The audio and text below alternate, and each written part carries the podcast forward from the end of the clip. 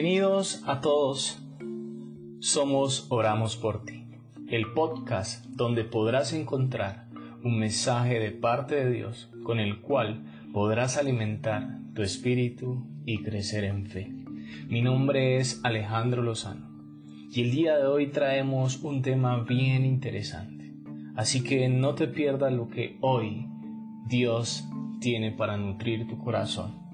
Hoy tocaremos un tema al cual hemos titulado ¿Qué detiene tu fe? Hombres como Pedro y Juan perseguidos, encarcelados, calumniados, llevados a juicio, solo por hablar de Cristo, por ser instrumentos de Dios para realizar milagros, prodigios, señales y actos de forma sobrenatural. Vivieron situaciones bien complejas a pesar de todo esto nos traen una gran enseñanza, la cual deseo iniciar con la siguiente pregunta. ¿Qué detiene tu fe? Y quiero aclararte algo. Cuando uso la palabra fe tengo como fundamento Santiago 2.17 y dice la palabra del Señor. Lo mismo pasa con la fidelidad a Dios. De nada sirve decir que le somos fieles si no hacemos nada que lo demuestre esa clase de fidelidad está muerta. En la traducción Reina Valera dice, así también la fe si no tiene obras es muerta en sí misma. Entonces, ¿qué detiene tu actuar? ¿Qué te impide soñar? ¿Qué es lo que hoy detiene los planes de Dios en tu vida? Y esta pregunta surge porque veo la vida de estos hombres, veo la vida de Jesús, veo la vida de los profetas y logro darme cuenta que nada los detuvo. Claro está, que tuvieron momentos de duda o temor, pero no fueron situaciones que pudiesen detener su fe. Lo primero que hoy quiero mostrarte es Pedro y Juan ante el concilio y perseguidos. Cuando el libro de los hechos nos permite ver esta situación, inmediatamente uno se pregunta, ¿qué hubiera hecho yo en esa situación? Y vienen innumerables respuestas que podríamos recibir, unas muy sinceras, otras muy hipócritas y otras bastante religiosas pero quiero ir a la escritura y aprender qué hacer frente a las situaciones complejas, porque estas son las que detienen nuestra fe. Cuando te acusan falsamente, la verdad es nuestra única defensa. Y la Biblia nos muestra cómo la verdad de las escrituras fue la defensa de estos hombres ante el concilio. En el capítulo 4 del libro de los Hechos, podemos notar desde el verso 7 al 13, según la Reina Valera, dice, y poniéndolos en medio les preguntaron, ¿con qué potestad o en qué nombre habéis hecho vosotros esto? Entonces Pedro, lleno del Espíritu Santo, les dijo, gobernantes del pueblo y ancianos de Israel, puesto que hoy se nos interroga acerca del beneficio hecho a un hombre enfermo, de qué manera éste haya sido sanado, sea notorio a todos vosotros y a todo el pueblo de Israel, que en el nombre de Jesucristo de Nazaret, a quien vosotros crucificasteis y a quien Dios resucitó de los muertos, pero él, este hombre, está en vuestra presencia sano. Este Jesús, es la piedra reprobada por vosotros los edificadores, la cual ha venido a ser cabeza del ángulo. Y en ningún otro hay salvación porque no hay otro nombre bajo el cielo, dado a los hombres en que podamos ser salvos. Entonces viendo el denuedo de Pedro y de Juan, y sabiendo que eran hombres sin letras y del vulgo, se maravillaban y les reconocían que habían estado con Jesús. Este estos hechos nos permiten tener claro dos cosas. Y la primera que quiero mostrarte es que estos hombres fueron obedientes a las escrituras y a las enseñanzas de su maestro. En Marcos 13, verso 11, encontramos las siguientes palabras de Jesús a sus discípulos, las cuales fueron, pero cuando os trajeren para entregaros, no os preocupéis por lo que habéis de decir, ni, ni lo penséis, sino lo que os fuere dado en aquella hora, eso hablad, porque no sois vosotros que habláis, sino el Espíritu Santo. Y en Mateo 10, 19, versos del 19 al 20, dice lo siguiente. Cuando os entreguen no os preocupéis por cómo o qué hablaréis, porque en aquella hora os será dado lo que habéis de hablar. Porque no sois vosotros los que habitáis, sino el Espíritu de vuestro Padre que habla en vosotros. El hermano entregará la muerte al hermano y el Padre al Hijo, y los hijos se levantarán contra los padres y los harán morir. Es el Espíritu Santo el que nos defiende y el que no permitirá que estemos en vergüenza. Cuando te acusan falsamente, estas situaciones detienen tu fe, te impiden avanzar, te impiden creer. Pero quiero decirte que no puede ser así porque la verdad siempre te sacará en limpio.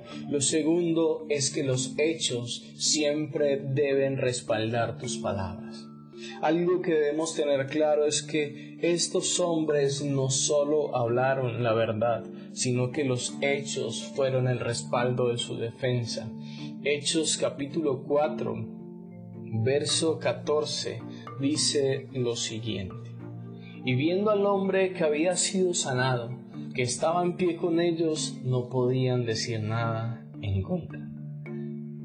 Pero podrás decir, ¿y cómo hago yo si el caso mío es completamente diferente? Y es acá donde debemos aprender algo. El apóstol Pablo nos enseña a través de la carta a la iglesia de Filipos en el verso 2, versos del 12 al 18, pero quiero hacer énfasis en los versos 14 y 15.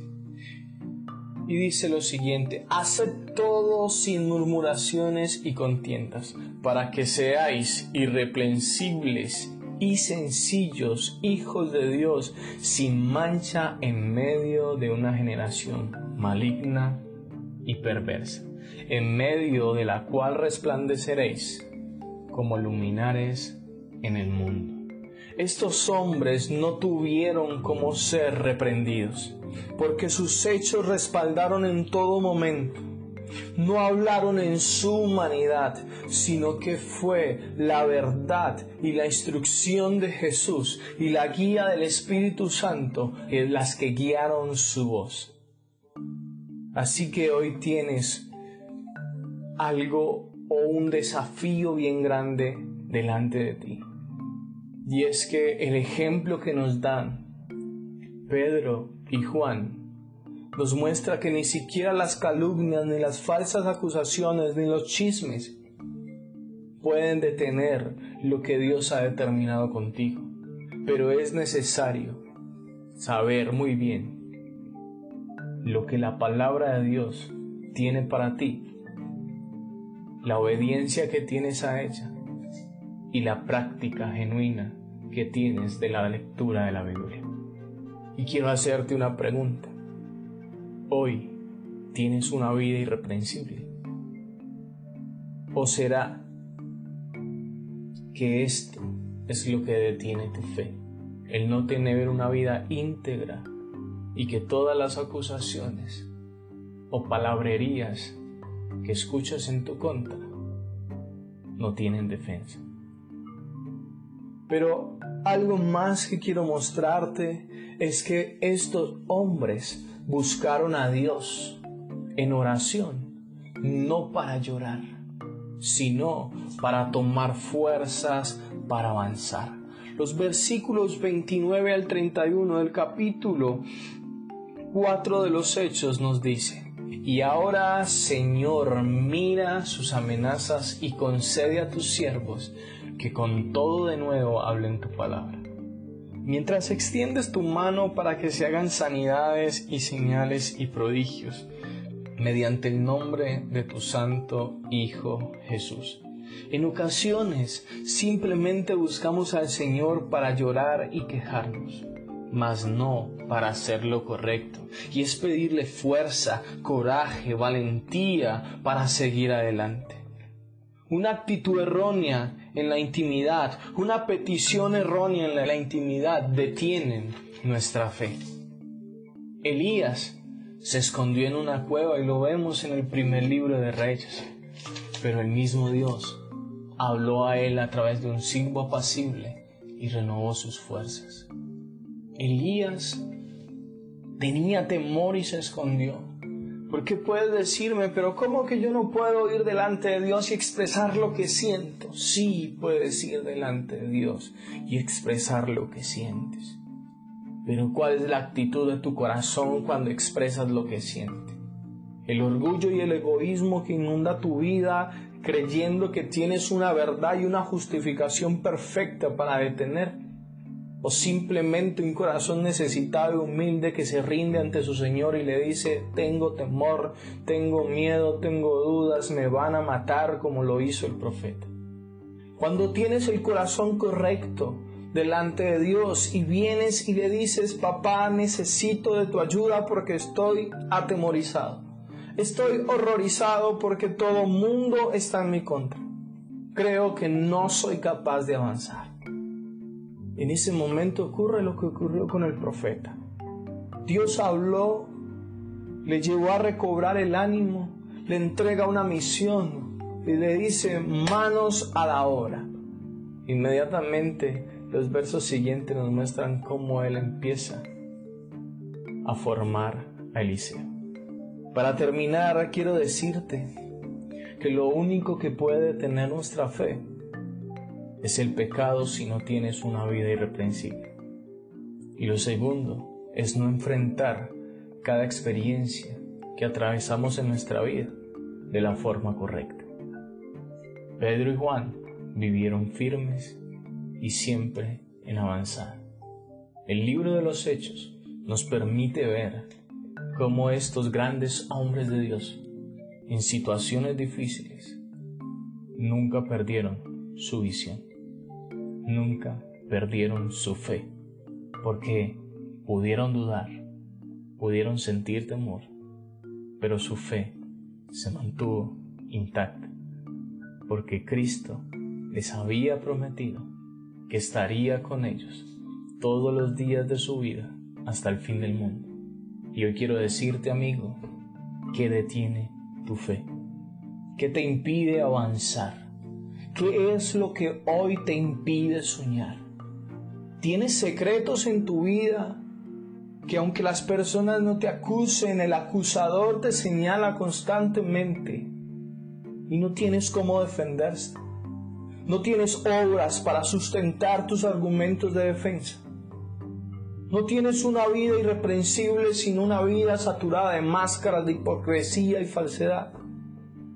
Y lo único que logras obtener en la intimidad con Dios es una relación deficiente basada en el corazón quejumbroso de un hombre que no decide abandonar su condición y no decide enfrentar el camino de fe al que ha sido llamado de la forma responsable. Hoy quiero decirte que tener temor, dudar, no saber qué hacer, es de los hombres. Y somos hombres. Pero las promesas que Dios nos ha dado siempre nos mantendrán firmes, a pesar de las circunstancias. Querido amigo, quiero invitarte a replantear y analizar claramente tu vida y poder lograr identificar qué es lo que hoy detiene tu vida de fe, qué es lo que hoy te impide actuar. No siendo más, quiero desearles un feliz día y muchas bendiciones. Y que sea el mismo Dios rearguyendo y bendiciendo tu vida a través de esta corta reflexión. Así que muchas bendiciones y recuerda que somos Oramos por ti. Puedes seguirnos en nuestras redes sociales, Facebook, Instagram y en nuestro canal de YouTube, donde tenemos un contenido interesante que puede nutrir tanto al creyente como al no creyente. Así que muchas bendiciones y nos vemos en el próximo episodio.